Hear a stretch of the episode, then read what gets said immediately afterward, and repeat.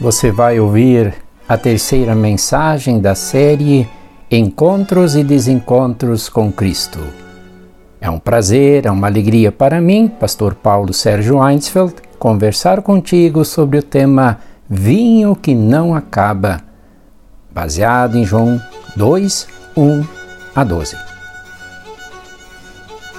Que cenário fantástico o evangelista João descreve no capítulo 2 o Senhor Jesus aceita com alegria o convite para participar da festa de casamento na pequena cidade de Caná, na região da Galileia. Os jovens noivos certamente eram pessoas simples, vivendo com poucas posses e pouca grana. Tomaram coragem e convidaram Jesus e alguns dos discípulos.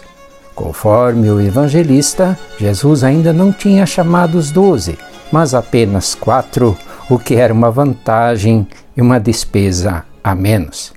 Maria, sua mãe, parece que teve o papel de organizar a festa. Está atenta ao que acontece. Naqueles tempos, as festas de casamento duravam uma semana. Já na primeira fase da festa surge um grande problema.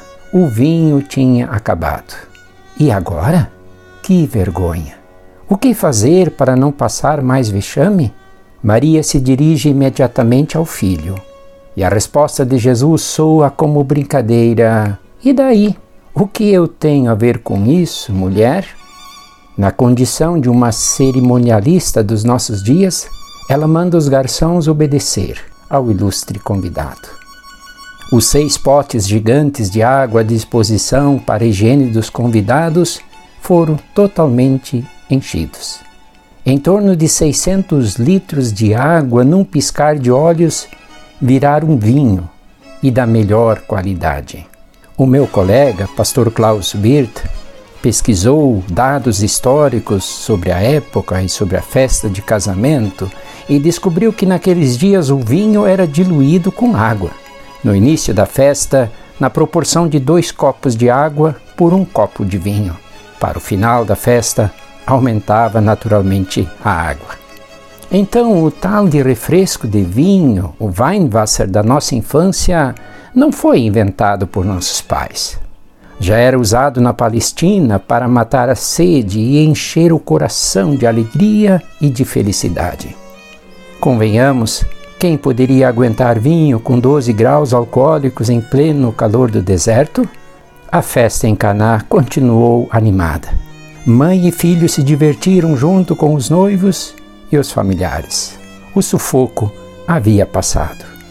O convidado especial tinha ensinado para que viera.